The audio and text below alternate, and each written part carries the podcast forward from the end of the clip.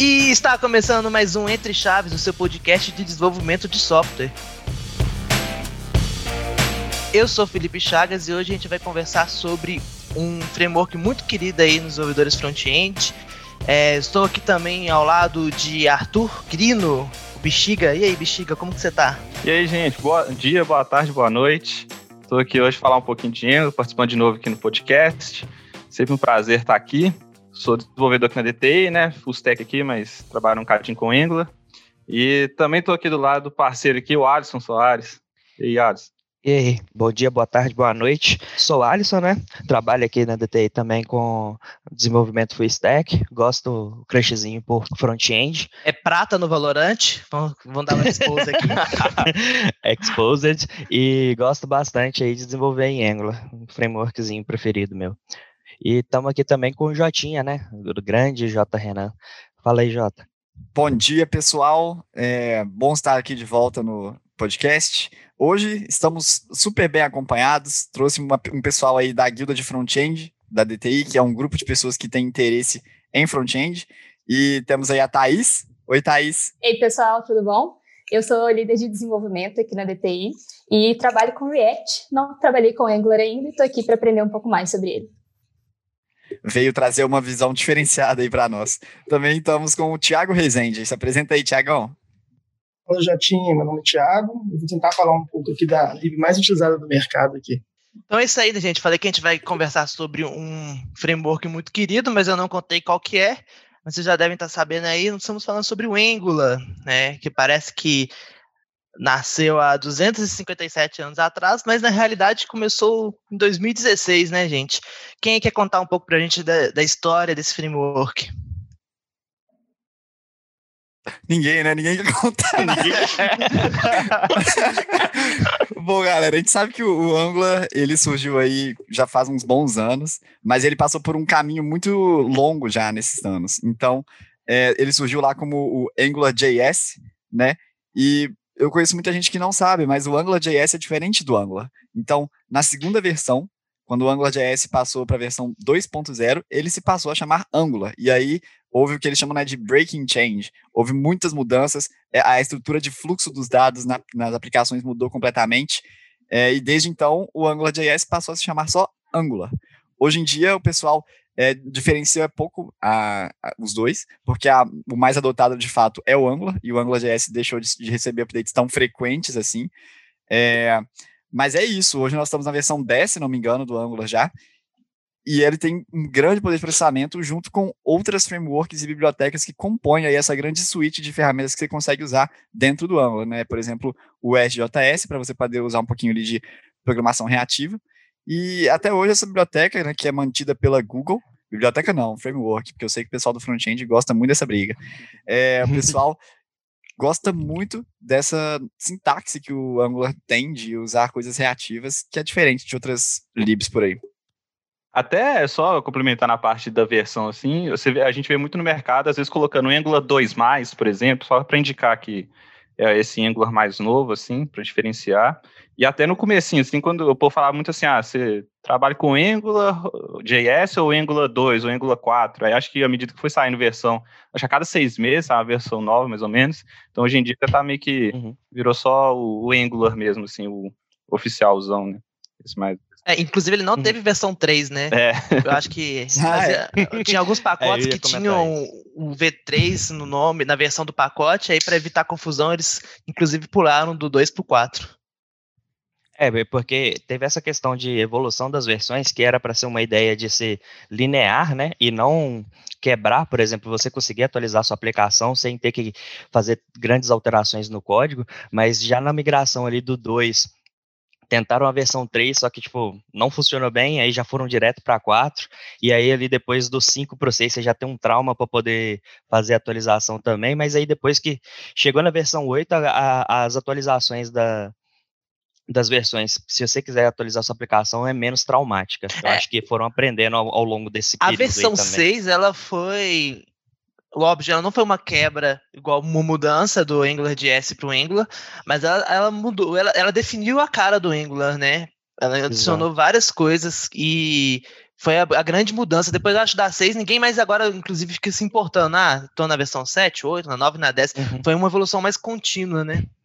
Sim, mas é o que quebrou ali da 5 para 6 foi a mudança do da versão do RxJS Exatamente. que tem dentro dele. E isso daí que mudou muito a sintaxe do que você trabalha com reativo ali dentro do código. E o que, que é RxJS, Alisson? além de ser o nome que é quase impronunciável para mim. Extract. Exato.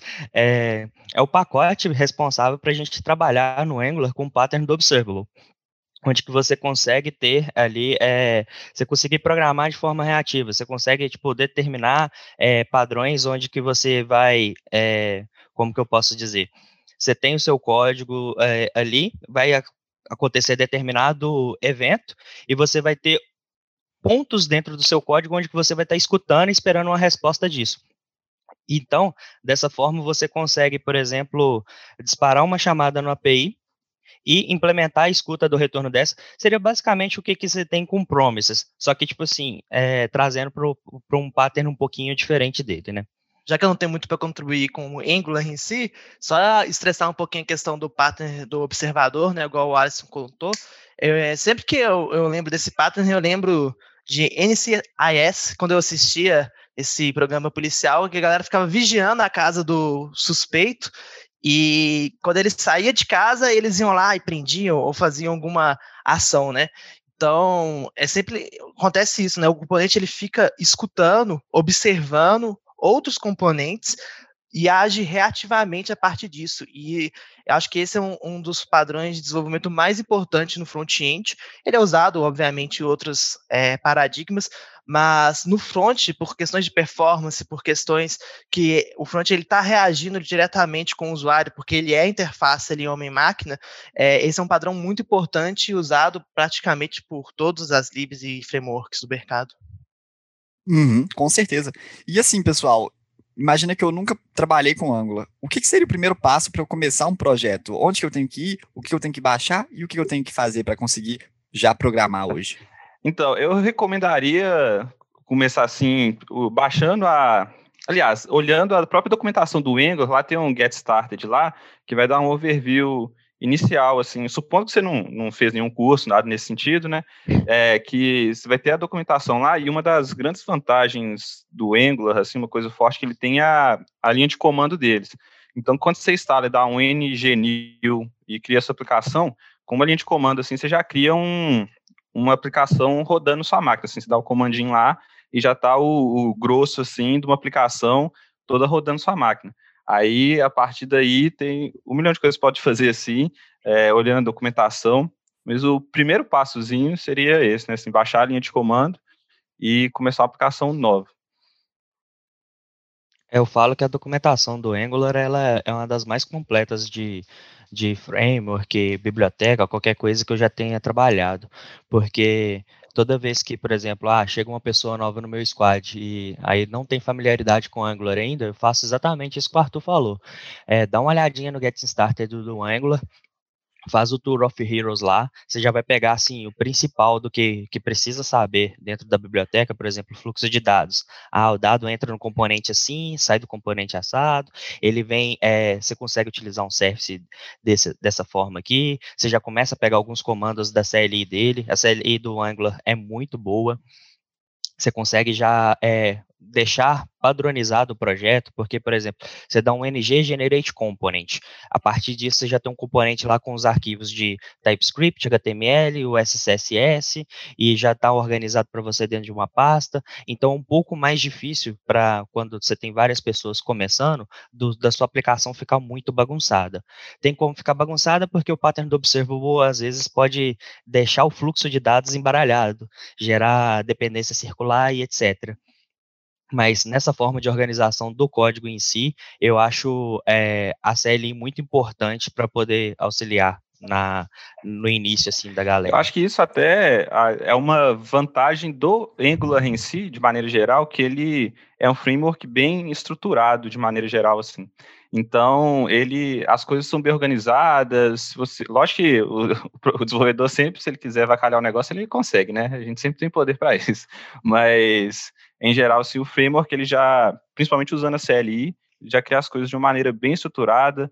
É, ele já vem com TypeScript, né, por default, então também já tem uma tipagem ali mais forte. É, se você quiser adicionar o SAS ou algum outro é, pré-compilador de CSS lá, ele também já consegue isso por default, os arquivos de teste. Então, ele é um framework que, que eu vejo aí puxando sardinha para ele assim bem utilizável em grandes aplicações, em sistemas bem robustos de grandes empresas e tudo, porque ele, eu acho que ele permite melhor uma é, organização do código, é mais fácil transitar entre aplicações desenvolvidas em Angular, porque elas têm tudo uma cara mais ou menos parecida, é, o padrão que os desenvolvedores seguem para desenvolver ali é meio parecido, e isso acho que é uma vantagem bem bacana do Angular, assim, em relação aos...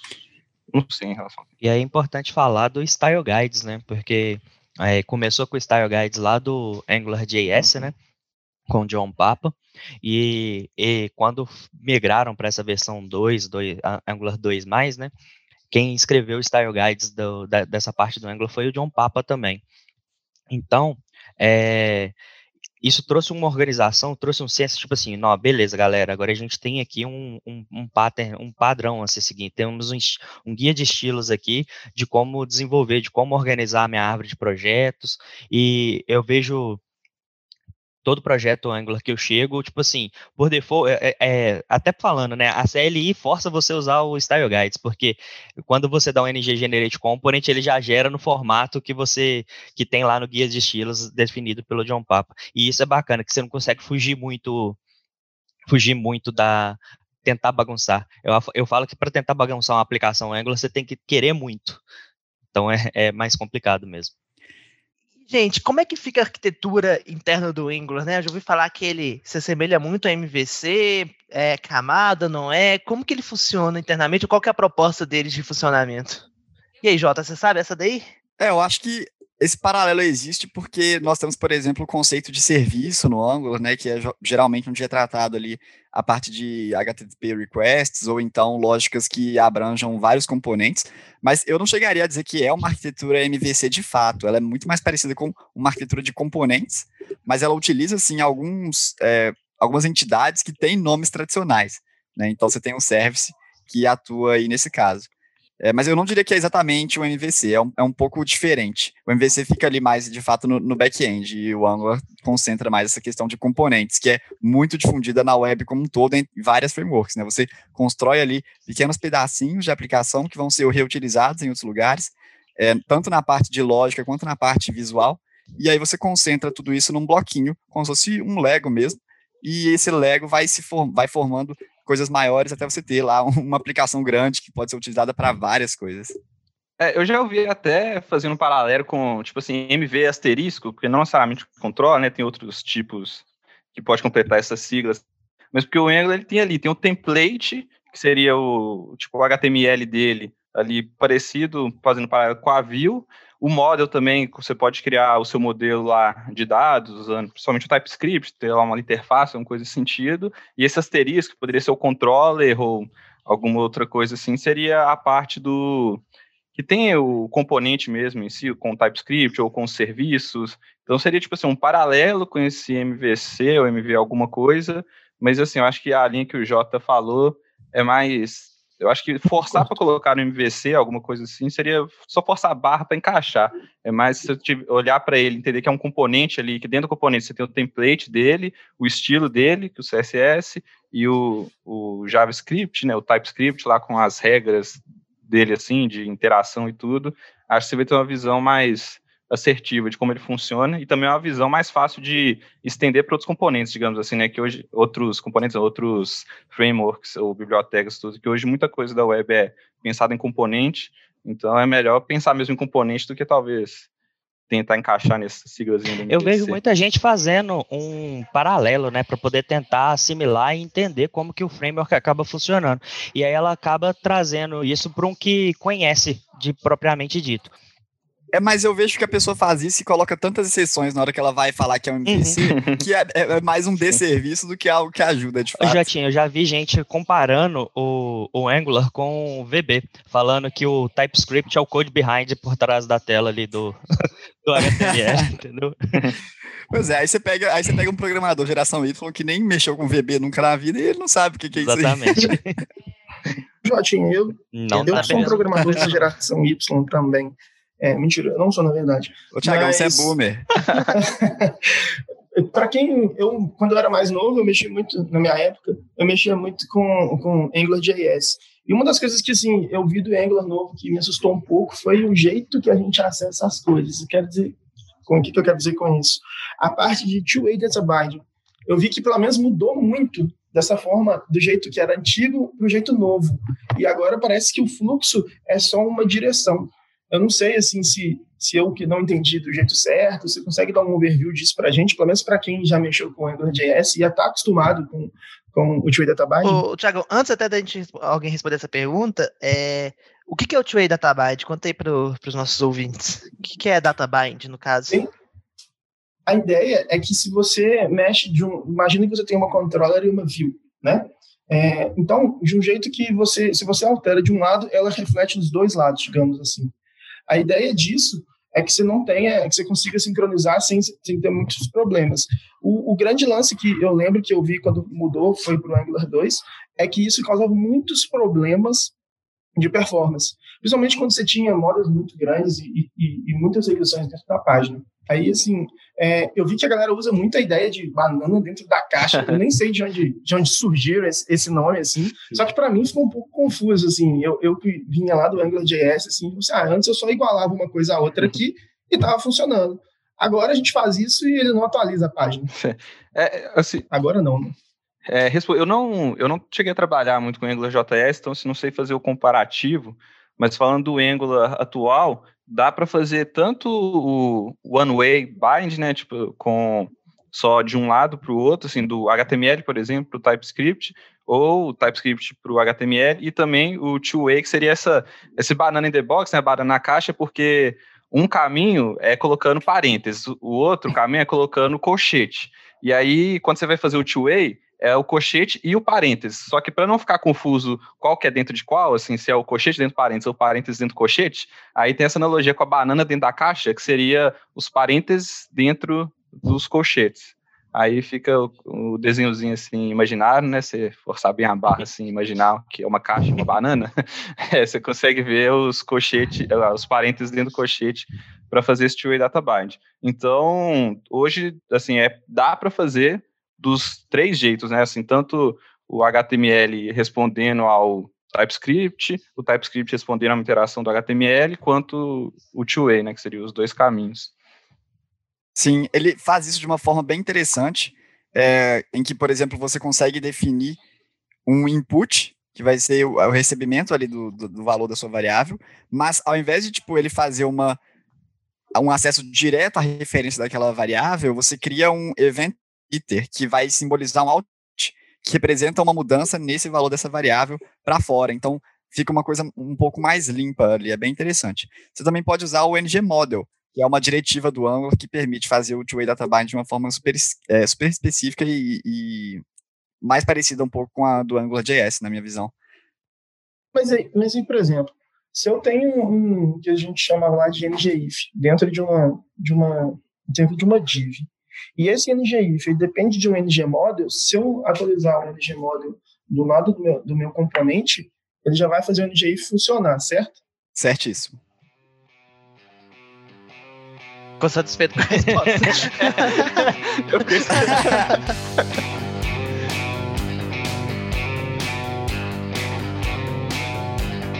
Mas assim, comentando, é, trabalhar com two-way datamind, assim, numa variável local, é tipo assim, aí depende da complexidade do que, que você está tratando ali de comunicação do HTML pra, com o seu TypeScript. É interessante falar que se você estiver trabalhando com formulário, é interessante trabalhar com, com forms reativos, né? Que, que tipo seria os form groups da vidas e etc, né?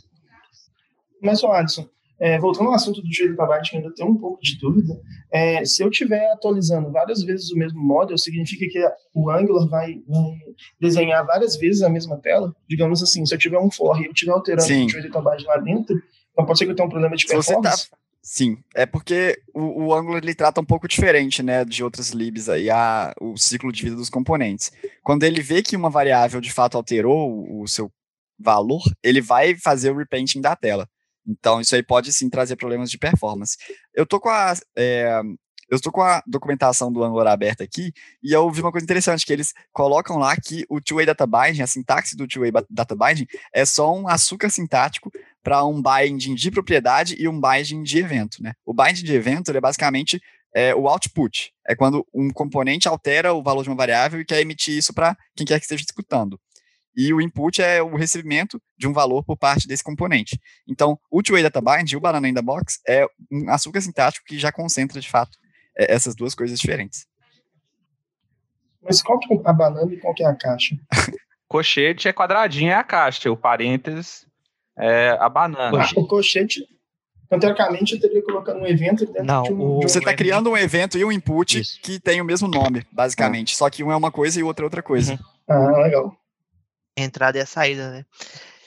E aqui, gente, vocês estão aí falando das coisas boas do Angular, vocês que já trabalharam algum tempo com ele, quais são os problemas, né? Isso aí já está citando alguma questão de performance que essa forma de fazer uh, o bind dos dados pode ocasionar, se for feita mal feita. Mas e outros problemas que vocês já tiveram? Como que é? Como que é testar o Angular? É bom, não é? Que, qual é a, o, a pedra no sapato quando vocês estão trabalhando com Angular? É, o primeiro ponto é você tomar cuidado com é, dependências circulares. O que, que seria isso? Por a gente trabalhar muito com esse pattern do observable, seria, por exemplo, você emitir um evento que é, triga ali vários é, assinantes e por algum motivo esses assinantes trigam um evento que originou ele, entendeu? E aí você fica na dependência circular ali e aí acaba perdendo performance na tela. Além de, tipo assim, você não, nunca saber a origem do bug. Então tem que tomar muito cuidado quando você está trabalhando com, com pattern do observable para isso não acontecer. Porque uma, uma uma vez que acontece, você, tipo assim, é como se você estivesse tentando desembaraçar ali um, um monte de novelo de lã ali que tá todo embolado, com cheio de nó. É, o máximo de ajuda que você vai ter é quando, de repente, o seu Chrome tá sem memória lá, e você vai ver, tá, a stack foi excedida, enfim, tá tudo travado, é bem engraçado. Eu acho que, é, por outro lado, também, uma, uma coisa que é um ponto positivo do Angular também é uma pedra no sapato, que no caso seria a estruturação maior do, do, dos, das estruturas mesmo dentro dele, né? Você tem uma flexibilidade menor, porque a forma como a framework trabalha já é mais definida, então você não pode sair muito daquilo ali. Então, às vezes, quando você quer é, criar componentes ou criar novas estruturas, você tem que respeitar as coisas pré-existentes no Angular e seguir as regras que ele já define. Isso pode ser um pouco chato, mas ajuda a manter uma coesão geral. No geral, ele não é bom para uma aplicação pequena, se você for pensar. Porque é como se fosse te dando um tiro de bazuca numa formiga, entendeu? Porque. É o famoso boilerplate? ele, vai ter, ele vai ter muita coisa para você fazer, tipo assim, uma telinha, às vezes não, não compensa, sabe? Uma coisa que eu vi, é, a comunidade está fazendo um certo barulho, na verdade, é que parece que do Angular 9 para o 10 mudou algum tipo de compilador, alguma coisa, que agora a compilação está sendo bem mais rápida e os testes estão sendo bem mais rápidos também, porque, pelo menos nos projetos antigos que eu trabalhei com Angular, os testes eram bem, bem morosos de, de rodar, assim, demorava, sei lá, muito tempo com relação aos outros outras libs e frameworks do mercado. Só que eu, eu realmente não estou acompanhando, vocês sabem de alguma coisa assim? Eu cheguei a ver uma notícia sobre. É, eles é, o é, eles trocaram uma coisa na, na, parte do core do compilador do, do Angular. Eu não sei precisar aqui agora qual é o nome certo, mas é, a partir dessa troca aí, inclusive, fizeram algumas melhorias no tempo de execução dele no navegador também, depois de compilado. Então, assim, é, algum, alguns problemas de renderização de componente, igual a gente chegou a falar, de two-way databind e tudo, isso foi tipo, um pouco resolvido também. Mas ainda assim a gente tem que tomar os cuidados para não fazer é, um é, o build dele ainda é demorado, né? Isso, o build ainda custa é, ainda demora. O, tanto que uma das grandes propagandas que o Gatsby faz dele mesmo é build super rápido. mas o build dele não é super rápido, ele só é super rápido comparado com o Angular, que é muito lento. É. Então, puxando aí que vocês falaram do Angular, a partir do 9 ele tem a, a vers ele mudou o, o compilador dele, que usa agora o IVE, né, que era até disponível antes, mas você tinha que forçar para usar ele. A partir do 9, ele já é por default. Inclusive, ele já vem com compilação ahead of time por default também, porque teve melhorias nela. E essa compilação ahead of time é, falando de maneira superficial, assim, é como o Angular vai entregar de uma maneira, ele vai gastar em tempo de compilação um processo para já entregar mais uma versão do build mais mastigada para o para o browser renderizar. Então, quando você não usa o ahead of time, às vezes em tempo de execução do cliente ali acessando, o JavaScript ainda tem que fazer um, uma compilação, pegar mesmo. um código ali do Angular, uhum. é, interpretar aquele código, digamos assim, e quando você faz o ahead of time, isso já vai mais mastigado para o front. Então, a performance, o build até demora um pouco mais, mas o pacote final lá, ele fica Uhum. mais rápido, assim. Ele tenta é aproximar também dele. ali os módulos que estão tão dependentes entre si, às vezes, e juntar no mesmo arquivo lá, o chunk.js dele lá, ele tenta juntar e deixar isso próximo, porque, por exemplo, no eventual lazy load, alguma coisa de carregamento para a tela também, ele já trazer os códigos que são dependentes ali mesmo. Aí já, já faz essa, essa otimização também. Além de você. Isso, e você de... pode auxiliar ela também. Você pode colocar alguns decorators é, que é como se fossem uns uhum. annotations, uhum. né? Mas é, dentro dos seus componentes para poder especificar alguns uhum. metadados do seu componente, tipo, ah, ele vai, no final das contas, esse componente aqui, ele vira uma div, por exemplo, sim, porque é, como uhum. o componente ele é montado em tempo de execução, ele vai ter ifs ali, mas você pode saber que, independente do, digamos, resultado da avaliação, dos, dos brands né, de avaliação que tem dentro do seu código, ele vai virar uma div. Então você já pode colocar isso num template usando um decorator e o a Time vai utilizar isso para otimizar a execução dele dentro do, dos clients. Então, inclusive, você pode trabalhar auxiliando o compilador do Ahead of Time. E, e, e, parece que nessa versão, eu não sei, mas eu acho que o Karma, que seria o, a suíte de testes continua, né? Ah, sim. É, na verdade, tipo assim, é a, é a sugestão. Quando você dá um ng new é, app lá, por exemplo, ele vai deixar o Karma e, se eu não me engano, o Jasmine também lá junto, é, por default. Mas se você quiser, é igualzinho. Tipo, você tem o, o SCS, você tem o SAS por default também como pré-compilador de CSS, mas se você quiser trocar para o LES, não façam isso, mas se você quiser trocar, pode trocar. É, e a mesma coisa você pode fazer com o Karma, você pode substituir ele pelo Jest também, para poder fazer a utilização de um de uma lib diferente, por exemplo, de testes. É, é, tipo, é a sugestão, é tipo assim, eu te dou aqui o, o, o, o que o Jota falou lá, o boilerplate, né? Tipo, já tem aqui o inicial para você conseguir trabalhar. Aí se você, tipo, olhando documentação, olhando tudo, você já vai acostumar com aquele ambiente. Mas se você vem, por exemplo, do React ou está acostumado com outra suíte de teste, por exemplo, você pode ir adaptando e colocando para aquilo que você já está acostumado.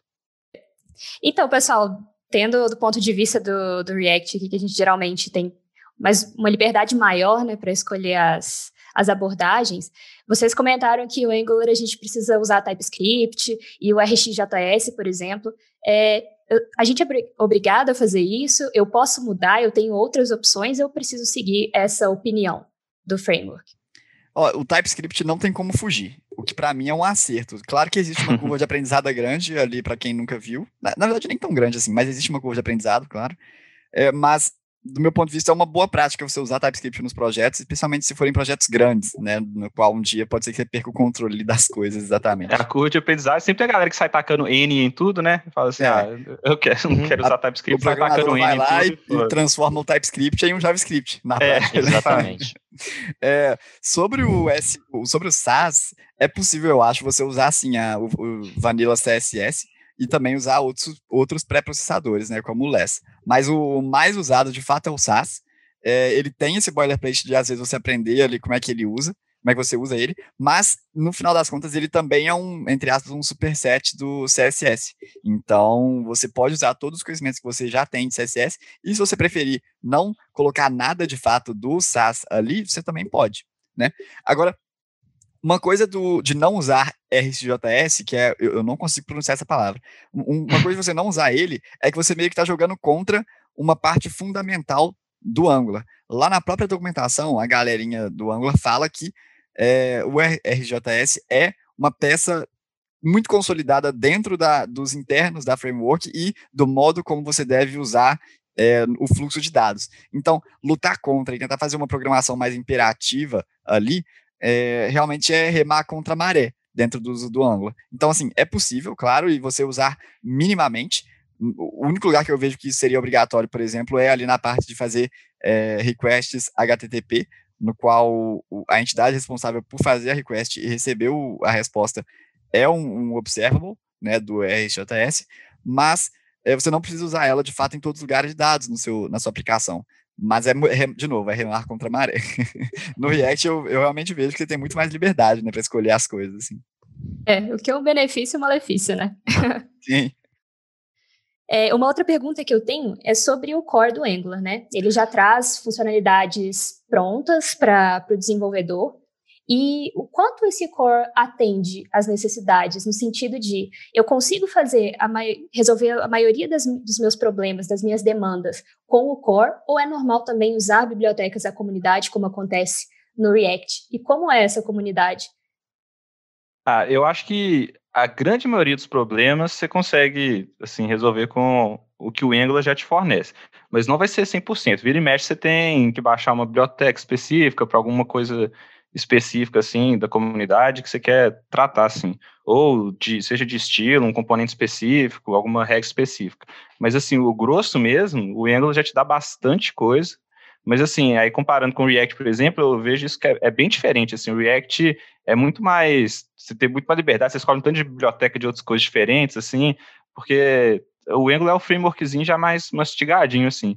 Então, eu acho que grande parte você consegue fazer com o que o Angular já fornece, mas também você tá, ele é aberto, né? Você pode colocar outras bibliotecas lá, usando o NPM lá normal, adicionar. Então, tem sim, assim, dá para usar outras coisas, mas, mas o que ele te dá, eu acho que já resolve, sei lá, uns 90% da sua vida, assim, eu diria. Eu acho que é um pouco do autocontrole também, né? Porque é, eu tenho uma biblioteca aqui que, é, que é, tipo, já vi uma biblioteca que só checa se o, se o número é par, entendeu? E aí depois teve um carinha que foi lá e colocou se a biblioteca é ímpar e ele deu um note na biblioteca que é par.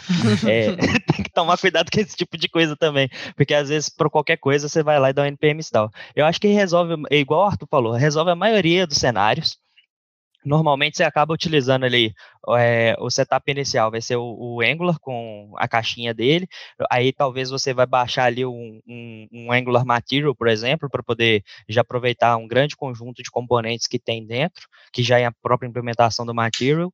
E de resto, você vai vendo ali de acordo com sua necessidade. Mas é, por exemplo, no último projeto que eu atuei, eu tive que baixar, acho que só o Moment para poder lidar com datas, porque vamos combinar. É chato lidar com data no JavaScript, é chato lidar com data no, no TypeScript, no TypeScript também. É, eu acho que uma coisa importante é sempre ler os pacotes que você está instalando também, né? As pessoas elas instalam sem nem, nem ter noção do código que estão colocando dentro Sim, do, com certeza. da aplicação delas. Mas, por exemplo, uma coisa que eu acho que é muito notável de diferença entre o Angular e, por exemplo, o React, é que no React, assim, isso entra muito na questão de, ah, é framework ou é biblioteca, enfim. É, o fato é, no Angular, por exemplo, você já tem ali no core a parte, por exemplo, de rotas, né? Mas no, no React não, você tem que instalar uma lib para cuidar só da parte de rotas. É, o Angular ele te dá um, uma estrutura ali muito mais pronta, sem ter que depender tanto de várias bibliotecas, né? Ele, ele te oferece mais coisas por default. É, e aí, de fato, você vai utilizar bibliotecas da comunidade, que é muito ativa, né? Para poder fazer coisas mais específicas. Então, inclusive, o próprio Angular Material, que eu diria que é a, a biblioteca é, mais utilizada, assim, né, que não está dentro do core ali do Angular, ela é mantida também pela galera da Google, não é? Tô falando bobagem? Não sei. É, mas assim, a, a, comunidade é muito ativa. As pessoas falam que o que está acabando, né, o, o, o Angular, mas eu diria que não. Assim, é, ainda é muito forte a comunidade e ela consegue bater bastante de frente ainda com a de React. É, até pegando o gancho dessa fala sua, Jota, fazer uma última pergunta aqui, antes que os fãs de Angular façam esse programa ser gigante, é sobre o próprio futuro mesmo do framework, né? Porque tem até aquela página muito famosa, o Kill by Google, que mostra todos os produtos que a Google já matou ao longo da vida dela. E existe essa preocupação. E aí, o suporte para um Angular vai continuar? Não vai? Como, como que vocês enxergam aí o futuro dele? Ó, já que você tá querendo que o programa acabe logo, Chagas, eu vou dar então uma resposta assertiva, tá? Eu te garanto que em 100 anos não vai ter mais Angular. Talvez 50, né? Já sejamos acertado. É, mas eu acho que o Angular ainda dura um tempo.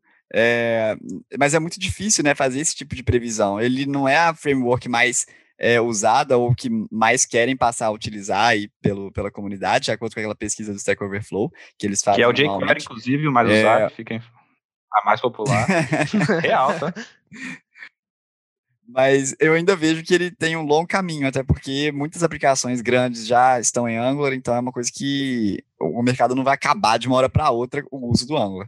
Né? Eu, eu, vejo como algo que pode durar, mas é claro, isso não é motivo nenhum para você só aprender Angular e achar que isso vai funcionar para resto da sua vida. Claro. é, acho que a gente até falou isso em alguns episódios. O mais importante é entender front-end, HTML, CSS, JavaScript barra TypeScript, né? Isso que é o que talvez vai ter uma duração, talvez nem dure 100 anos, mas que dure aí pelo menos mais algum tempo. Ó, que já tem 30 anos, hein? É. Gente, eu agradeço aí a presença de todos vocês. É... Fica aí o convite para os nossos ouvintes. Episódio da semana que vem a gente vai ter uma continuação, não de Angular, mas vamos falar de um outro framework também queridinho, um tal de React. É framework? Então fica aí é já. biblioteca? No próximo ah! episódio. ah, vamos falar sobre esse trem aí no próximo episódio. Um beijo no coração de todos e até a próxima. Tchau, tchau, gente. Até, Valeu. pessoal. Até mais, pessoal.